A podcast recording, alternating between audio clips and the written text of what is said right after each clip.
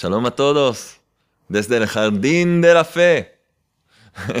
Estamos en la santa ciudad de Jerusalén, en Shiva Huchel Gesed Dilo de Bondad, dirigida por nuestro querido maestro y guía espiritual y autor de esta gran obra, que la ven aquí y allí, en el Jardín de la Fe. ¿Cómo están?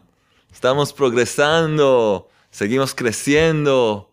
La verdad, ya empezamos a probar de los frutos de este jardín tan especial, tan espiritual. Siempre sus cartas, de verdad, nos muestran cómo todos empiezan a trabajar, empezaron a trabajar y siguen trabajando. Podemos hacer en nuestras propias vidas y en todo este mundo hacer un gran cambio. Depende de un poco de esfuerzo que hacemos juntos. ¿En qué? En leer un libro en hablar de las cosas, en entender mejor y empezar a vivir correctamente. Entonces de verdad podemos vivir como se debe, gozar de la vida.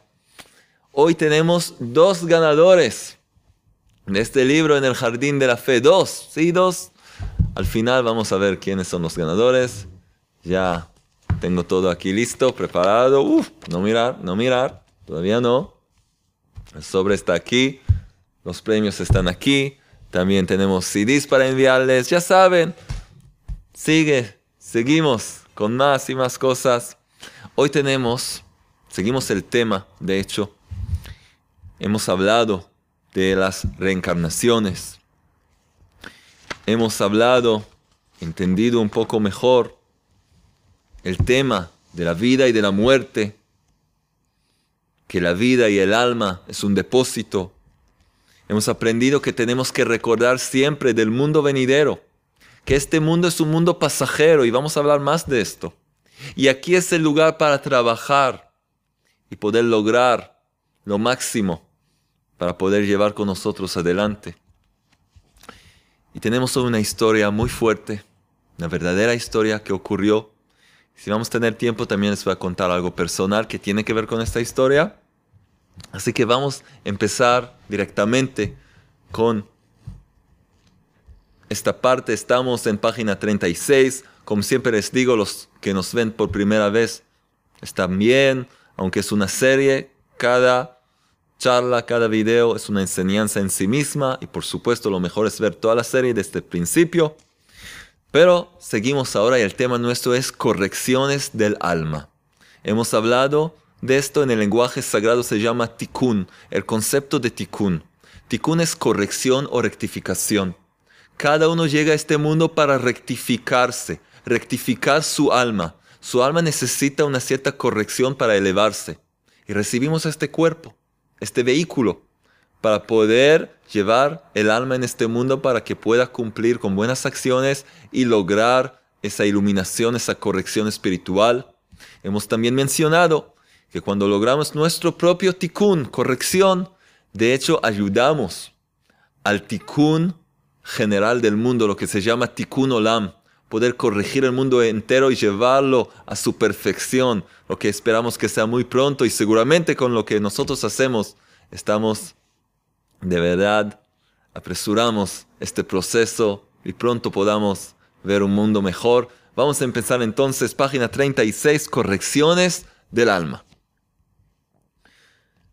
Enseña nuestro maestro.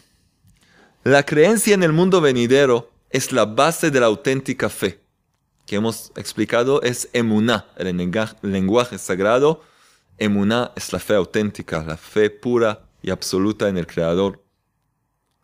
Muchos de los enigmas de la vida reciben un sentido completamente distinto cuando se entiende que la existencia, la existencia del hombre en este mundo es solo una parte de un completo camino que ha empezado mucho antes de su nacimiento y que seguirá mucho después de su muerte. Aquí una verdadera historia que ejemplifica esto de una forma maravillosa. Ahora, esta historia es tomada de las escrituras de Rabbi Chaim Vital, el gran discípulo del Ariya Kadosh, Rabbi Tzchak Ashkenazi, el padre de la Kabbalah, auténtica, verdadera, y su discípulo, de hecho, nos escribe, escribe esa historia que ocurrió en su tiempo, cientos de años atrás, con un gran mensaje. En una piadosa comunidad hubo un caso que conmocionó a toda la ciudad y despertó muchas cavilaciones y preguntas sobre los caminos del Creador, tanto entre los mayores como entre los pequeños. Una joven señorita, hija de una de las familias más importantes de la ciudad, se casó con un devoto comerciante, quien era un gran benefactor y columna central de la comunidad. Una pareja joven. Los primeros años de matrimonio fueron bendecidos con felicidad, abundancia e hijos. La esposa se conducía con mucho recato y se ocupaba con diligencia de la crianza de los niños, recitando los salmos y ayudando a los pobres de la ciudad. El marido viajaba por negocios por todo el país, al mismo tiempo que establecía horas fijas de plegaria y estudio para su servicio al Creador. No puede ser mejor, ¿no? Sus muchos actos de beneficencia se extendieron sobre varios pueblos y miles de pobres gozaron de los beneficios de su generosa mano. Ahora, escuchen bien. Sorpresivamente, una desgracia cayó sobre los habitantes de la ciudad. De esa misma ciudad. ¿Dónde? Justamente en la casa de la piadosa pareja. En la casa de donde salió solo caridad y bondad. Justamente a ellos les pasó una desgracia estremecedora. Escuchen bien. Su hijo, su hijo pequeño, de tres años, fue violentamente asesinado por un borracho desconocido. ¡Wow, papá! La ciudad entera estaba conmocionada por el terrible caso. Niño de tres años. Miles de personas, entre ellas importantes y famosos sabios y líderes espirituales, entraron y salieron de la casa para consolar a los dolientes padres. Muchos se hicieron preguntas, pocos las expresaron a viva voz. ¿Acaso esta es la recompensa a esta piadosa pareja por todas sus buenas acciones? ¿Por qué el Creador le hizo una cosa así? ¿Por qué en una forma tan violenta? También un resentimiento sobre los caminos del Creador se infiltró en los corazones de algunos ciudadanos. Un rencor que debilitó y confundió su fe y los alejó del servicio al Creador.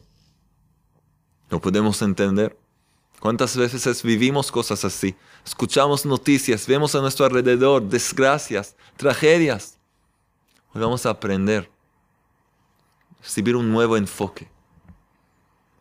La pareja reaccionó frente a este hecho con fe completa. Resignación, aceptando el decreto divino con amor y siguiendo con su recto estilo de vida. Pero no pasó mucho tiempo y otra desgracia cayó sobre ellos. Un terrible rumor se expandió por la ciudad. El justo y modesto comerciante había caído muy enfermo y los médicos estaban preocupados por su vida. Inmediatamente, en toda la ciudad, se organizaron rezos públicos y lecturas de los salmos para su bienestar. El joven comerciante era amado por todos. Muchos se habían beneficiado con su generosa mano. Pero no solo eso. Él era uno de los principales de la comunidad, responsable de muchas instituciones de caridad y beneficencia. Con toda razón, los rezos salieron del fondo del corazón los rezos salieron del fondo del corazón y los lamentos partieron los cielos. Más y más gente seguía llegando para rezar, cuando cundió la noticia que los médicos lo desesperaron y no le dieron más que una semana de vida. El sabio de la ciudad, que era un gran justo y erudito, declaró, eso no sucederá jamás. No le ocurrirá a este hombre piadoso ningún mal. Sí decretó. Enorme fue la desilusión de los ciudadanos y muy grande fue su dolor y pena cuando después de unos cuantos días falleció el joven comerciante en el comienzo de su vida. Él, cuya vida fue dedicada a hacer el bien y a la benevolencia, tenía 35 años. Y la joven viuda, que perdió su, su respaldo, su fuente de vivacidad y alegría, no sabía cómo calmar su profundo dolor.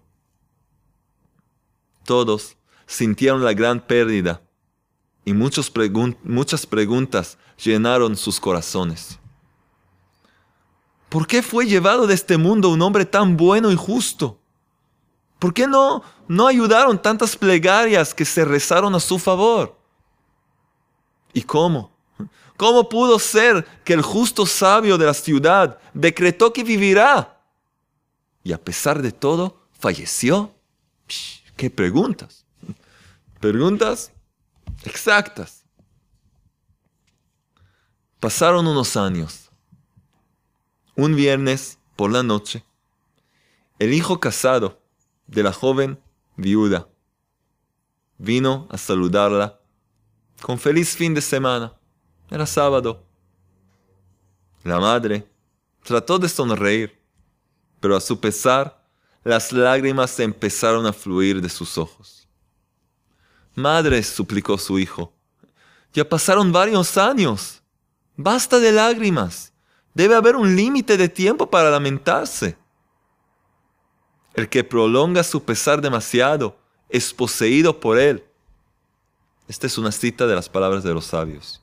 El que prolonga su pesar demasiado es poseído por él. ¿Somos en verdad creyentes? ¿Qué sabemos nosotros de los cálculos de Dios Todopoderoso? Ciertamente todo lo que el Creador hace es todo para bien. Por favor, mamá, nos causas mucho dolor a todos nosotros y también al alma de papá, que en paz descanse. Ciertamente Él quiere que sigas con tu vida. Ve aquí, que hace unos cuantos meses que te proponen una excelente persona para desposarte y todavía estás dudando. Querida madre, debes fortalecerte en la fe, estar alegre con lo que tienes y continuar adelante. La joven viuda respiró profundamente. Basta, decidió en su corazón. Suficiente con el dolor. Suficiente con la incredulidad. Escuchen esta frase. ¿Acaso soy más misericordiosa que el Creador? Recuerden esta frase. ¿Acaso soy más misericordiosa que el Creador? Todo lo que el Creador hace es para bien. Desde ahora me esforzaré en estar alegre. Así pensó la viuda en el fondo de su corazón. Y verdaderamente ese fin de semana estuvo mucho más alegre y sonriente. Sus jóvenes hijos respiraron con alivio. Por fin, mamá sonríe con verdadera alegría, sin lágrimas que resplandecen en los extremos de sus ojos. Mamá vuelve a sí misma. Nuevamente nos da fuerza y estímulo. Ellos estaban necesitados de este cambio como aire para respirar.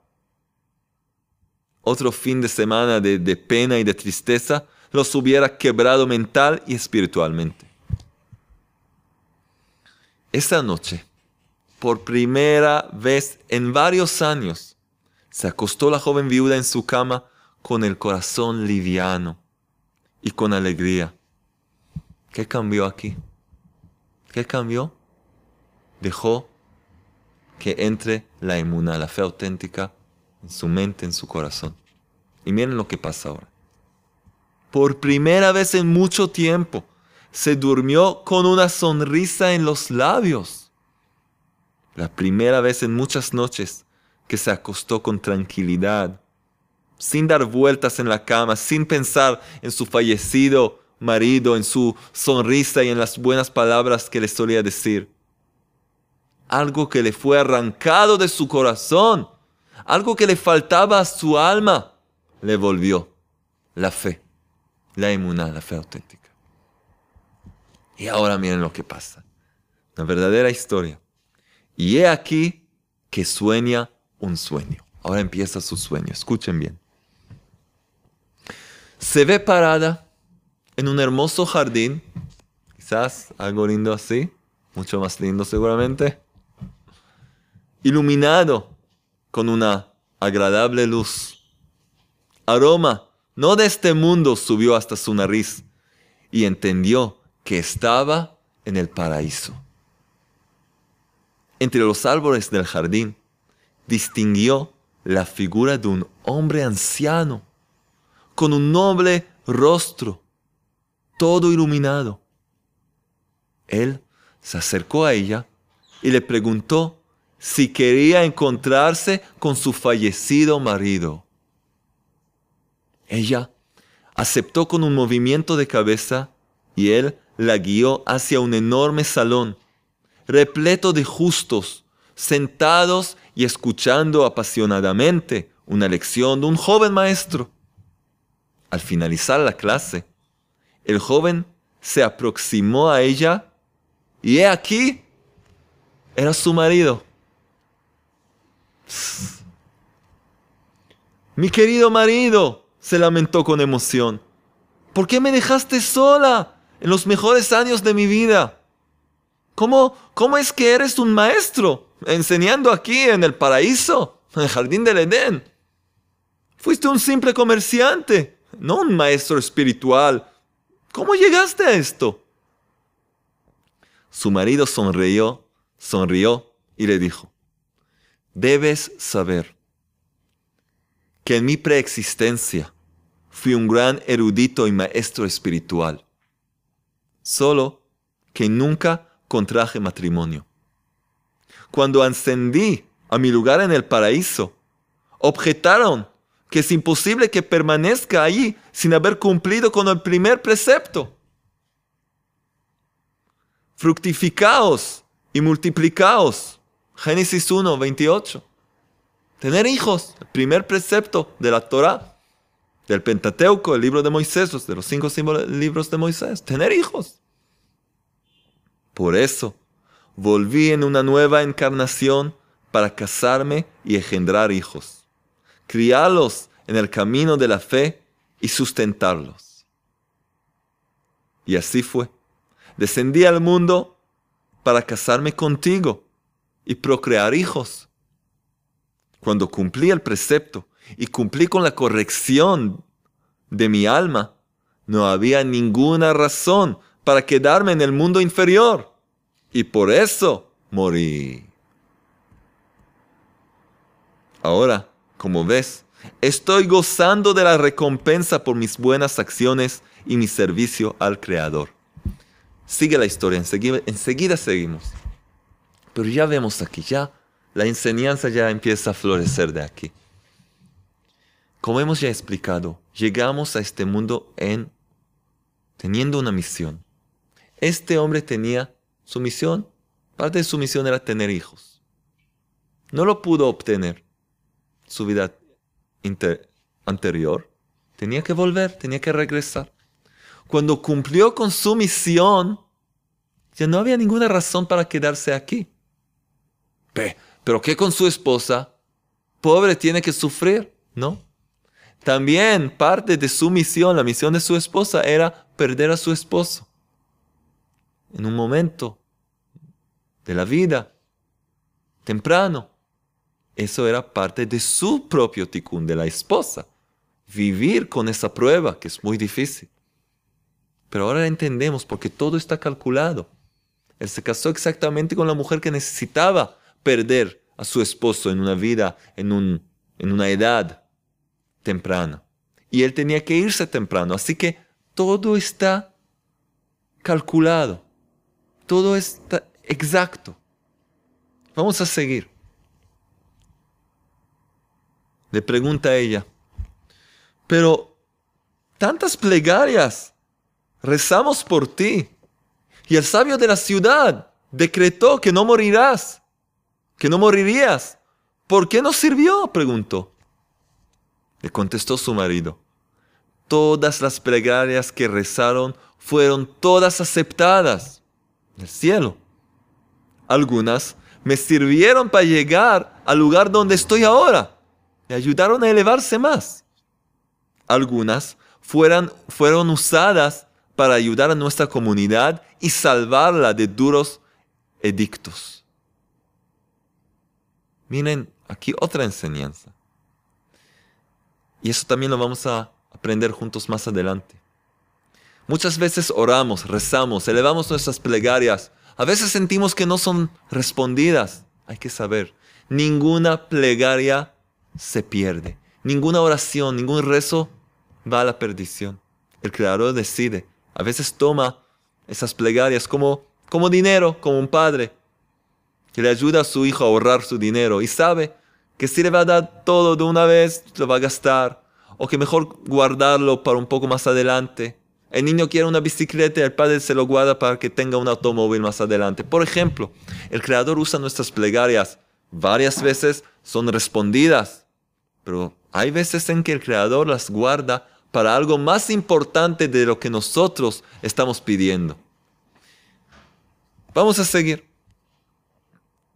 Entonces le dice que usaron en el cielo esas plegarias. Pero puesto, dice él, pero puesto que no tenía, que él no tenía ningún otro rol que cumplir en el mundo, no había ninguna posibilidad que me quedara. Y por eso tampoco ayudó el decreto del sabio. Pero tú, le dice a ella, todavía tienes mucho más que hacer en el mundo. Debes casarte por segunda vez y engendrar más hijos. Debes también atender a nuestros hijos.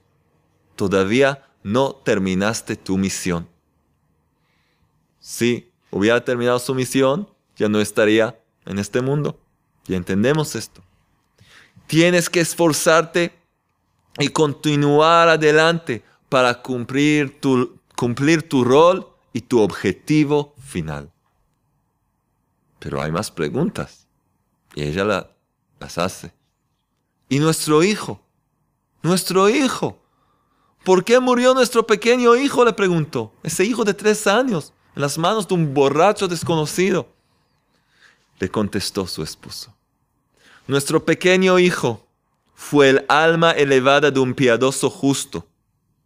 En su preexistencia,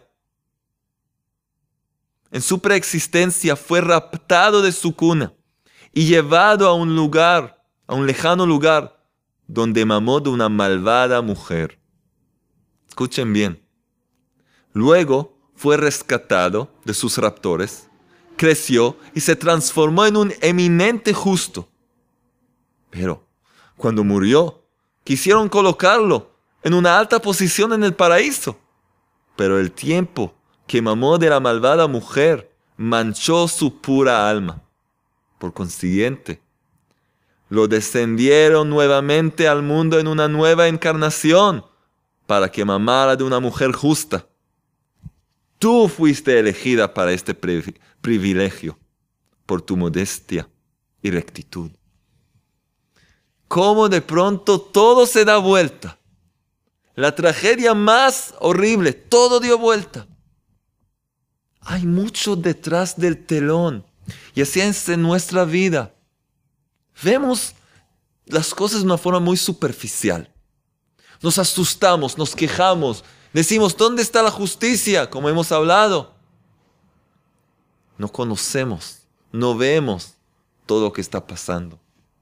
Un director de una fábrica, de un negocio, él ve todo, él tiene una vista global, él ve todo Pero una persona que trabaja ahí, ay, ¿por qué hacen así? Ella piensa que es el director. Porque esto así, esto así, ¿qué está pasando aquí? Porque así, esa, papá. Tú conoces tu pequeño lugar, tu rincón, tu mesa, tu lapicera, tu computadora, que tú ya entiendes los cálculos del jefe, porque esto así, así. No, pero él tiene ya opiniones. Él tiene todo tipo de opiniones. Así somos nosotros. Nos quejamos y esto y injusticia y somos tan... Todo con, con tanta humanidad y preocupación. Pero tú no ves todo. Hay alguien que ve toda la escena, todo el escenario, todo el mundo, como todo está en su lugar, todo está planeado, todo está en su lugar. ¿Y cómo puedes tú hablar como eres el jefe? Ahí caemos, ahí caemos, caemos y por eso nos confundimos. Y por eso muchas veces perdemos, perdemos de hecho la forma correcta de ver las cosas. Estamos muy limitados en nuestra vista. Vamos a seguir. Hay otra pregunta más. Pero, ¿por qué murió de una forma tan espantosa? ¿Verdad? Bueno, tenía que cumplir, crecer con ella. Bueno, ¿por qué murió de una forma tan espantosa? Se lamentó acordándose de la terrible visión de su hijo en las manos del borracho. Le dijo su marido, nuestro querido hijo tenía que morir de cualquier manera en vista que cumplió su misión en el mundo. Al mismo tiempo que debía partir del mundo, se decretó un terrible castigo celestial sobre los habitantes de nuestra ciudad, un castigo de matanza y persecución por los muchos delitos cometidos por la gente. Puesto que de una manera u otra llegó su momento de salir del mundo, de dejar el mundo, aceptó él, el alma, su alma, aceptó el alma de nuestro hijo morirse en una forma peculiar para expiar los pecados de toda la gente de la ciudad, salvando así a muchos adultos y niños de extrañas muertes y tormentos. Por supuesto que para una noble alma como la suya, la de su hijo, era un gran privilegio. Y también por eso ascendió a un tal alto grado en el paraíso, escuchen bien, que ningún ser tiene permiso para verlo, salvo yo, su padre, que soy su padre. También tú le dice ella. Cuando llegará el momento, tendrás el privilegio de estar en su cercanía por la aflicción que pasaste. La recompensa siempre está esperando. Después agregó, debes saber, solo porque te esforzaste con alegría, me dejaron revelarme a ti.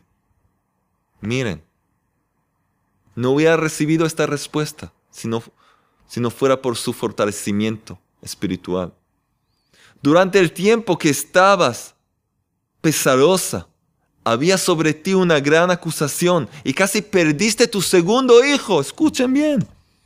Todos mis pedidos de revelarme no fueron aceptados. Se cayó unos segundos y después dijo con voz suave, yo cumplí la corrección de mi alma, pero tú Tú tienes mucho más que hacer en la vida. Ve, cásate con el candidato que te fue propuesto. Continúa tu vida con alegría. Lástima por el tiempo precioso que estás perdiendo. Continúa con tu corrección. Vete en paz. Ve. Su marido desapareció de sus ojos y ella despertó de su sueño. El mundo le pareció nuevo y hermoso. Ahora comprendió lo que debía hacer. Pero sobre todo, entendió que todas las preguntas que ella y los ciudadanos se hacían fueron superfluas y sin sentido, porque el Creador es justo y recto. Esa es la única y absoluta verdad y no puede ser objetada. ¿Cuántas enseñanzas se encuentran en esta parte? Vemos que hay mucha información que nos falta, que está detrás del telón, detrás del telón de los acontecimientos que pasan en nuestra vida. Vemos que hay cálculos divinos que no podemos entender. Vemos que cuando una persona acepta lo que le pasa en la vida y reconoce que el Creador es recto, es bueno, y dirige, el mundo con justicia, entonces puede llegar a la alegría y entonces se le abren las puertas. A esta mujer, simplemente y solamente por aceptar la emuná, la fe auténtica, se le abrió todo. Pudo por fin recibir respuesta por respuesta a todas esas preguntas que tanto le molestaban a lo largo de su vida. Y si no, si hubiera seguido con esa herejía de pensar que no hay justicia y que pasaron cosas malas, hubiera incluso caído en más depresión incluso perdido más cosas. Les prometí una pequeña historia personal. Hace muchos años atrás, después que me casé, por muchos años no pudimos tener hijos. No, no llegaban. Y por fin, después de varios años, descubrimos que mi esposa estaba embarazada. no pueden creer la, la alegría después de tantos años, tantos años. Las abuelas, los abuelos, los tíos, todos esperando. Llegamos ya al último mes. Mes número nueve, esperando en cada momento. Yo estuve en la yeshiva, estudiando Torah, con el celular el antiguo celular esperando la llamada que me avisa que enseguida es llegar al hospital para las buenas noticias. Y llegó la llamada. Atendí el celular, escuché a mi esposa gritando y llorando con dolor como nunca la había oído. El susto que me dio y gritando y no la podía entender. ¿Qué, qué pasó? ¿Qué está pasando? Gritando, llorando. dije, ¿qué? ¿Qué pasó? Resulta que no no sintió, no podía sentir movimientos del bebé. Y ya en el noveno mes hay que sentir movimientos. Fue a un hospital, el médico la revisó y con pocas palabras, muy amable, le dijo, tienes un bebé muerto en tu vientre. Así la dejó. Y ella empezó a gritar y a llorar. Y se encontraba en otra ciudad. Yo entré al automóvil y empecé a manejar con toda la velocidad permitida. Y justo se le acabó el celular, se le acabó la batería, no, podíamos hablar más. Tenía yo solo una persona, no una persona, solo alguien con quien hablar, el creador.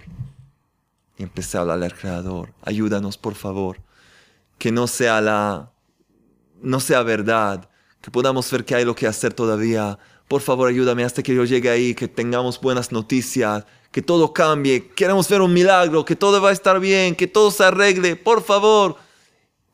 Me tomó una hora y media llegar a esa ciudad, llegué al hospital, a mi esposa, y recibimos las noticias que estaba muerto el, el feto, el bebé, y que mi esposa tiene que pasar un parto normal, natural, con dolores de parto y todo, de un bebé muerto. ¿Entienden lo que es esto? Y yo la miré a mi esposa y ella me miró a mí. Y yo abrí mi, mi bolso y saqué unas hojas. Y en esas hojas estaba escrita una historia verdadera, la que les acabo de leer. Un día antes leí esa historia que escribió mi maestro Ravarush, antes que existía el libro como nosotros lo conocemos. Una edición primaria y yo ya lo tenía. Un día antes leí esta historia. En ese momento entendí todo. No sabemos quién es ese, el alma de ese bebé. No sabemos qué es lo que nosotros tenemos que corregir. Pero todo aquí está calculado, planificado. Todo, todo, todo. Y le di a mi esposa que lo lea. Nos dio mucha fuerza. En esa noche hablé con uno de mis grandes maestros, ya falleció, que en paz, seguro que en paz descansa, muy gran rabino, Rabí Mordejai Eliyahu. Tuve la oportunidad de hablar con él y él me dijo una cosa impresionante, dijo algo sobre el alma de ese bebé, me dijo algo que también me dio mucha fuerza. Él era, tenía inspiración divina, podía saber todo. Inmediatamente me dijo algo que también nos dio mucha fuerza. Y seguimos con ese parto muy doloroso y luego el entierro. Pero ese día cambió nuestras vidas. Y lo que le pedí al Creador en el automóvil, que podamos ver un milagro, que veamos cómo todo va a salir bien, que podamos tener buenas noticias. Yo pensaba de escuchar que el bebé va a estar, va a poder nacer vivo. Pero recibimos buenas noticias porque nuestra vida cambió nos conectamos de verdad con la emuná. Aunque hasta ese momento vivíamos con fe, con emuná, con Torah. Pero en ese momento de la prueba podíamos de verdad conectarnos con el Creador y sentir su bondad. Porque de ese mismo momento empezamos, hemos empezado a crecer juntos y aprender. Tuvo varios meses para sanarnos espiritualmente y emocionalmente de lo que pasó. Y luego teníamos que esperar un poco más. Después Hashem nos dio hijos e hijas, Baruch Hashem, y nos llenó todo el vacío y muchas bendiciones. Y me llevó y me trajo a donde estoy hoy, a mi maestro, y poder ayudarle y dar clases y ayudar a muchas personas con esta misma historia que acabamos de leer. Y es algo muy personal, traté de no emocionarme demasiado, de mantenerme Pasaron muchos años, pero no me olvido de esa historia. Y de verdad, tenemos que creer en esto porque esta es la pura verdad. Vamos a resumir las últimas líneas. No siempre se puede recibir contestaciones a preguntas durante el sueño de la noche. Por eso, el único consejo es fortalecerse en la simple fe, que todo está bajo el control del Todopoderoso y todo lo que hace es para el eterno bien de cada uno. Cuando el hombre estará alegre con lo suyo, creyendo que está bajo la supervisión del Creador y que todo está bajo su control para su bien eterno, solo entonces podrá saber cuál es su propio camino en la vida. Les pido como deberes la tarea que cada uno escriba una pequeña plegaria pidiéndole al Creador que le ayude a reconocer cómo las cosas que le pasan en la vida están programadas, de hecho, están dirigidas desde el Creador, desde el cielo. Nos gustaría ver sus respuestas. Y para concluir, ta, ta, los ganadores del libro, dos libros hoy. Los dos ganadores son Angélica, de Bogotá, Colombia que nos escribe que las enseñanzas les han traído luz en la vida, que llegó a un... ¿ah? Llegó a una persona, un terapeuta, por depresión, y que le dio el libro en el jardín de la fe, que le cambió la vida. ha sido maravilloso, pero tuvo que devolver el libro a su terapeuta, entonces este libro está en camino a ti. Y otra más, Lorena de Cholula, Cholula, en Puebla, Cholula, que nos cuenta que quiere el libro para poder impartir el mensaje de vida que tiene para aquellas almas que ya han perdido la esperanza de vivir, para leerlo con un grupo de personas alcohólicas, para darles de vuelta, devolverles el significado en la vida. Entonces también dijimos dos libros hoy, Angélica de Colombia y Lorena de Cholula, creo que es México, ¿no? Los dos libros están en camino. Todos escríbanos por favor comentarios, mándenos también, queremos escuchar sus comentarios, queremos seguir creciendo. La semana que viene tenemos cosas muy interesantes que podamos ver muy pronto, un mundo rectificado, brillando con la luz de la emuná rápidamente y en nuestros días. Amén.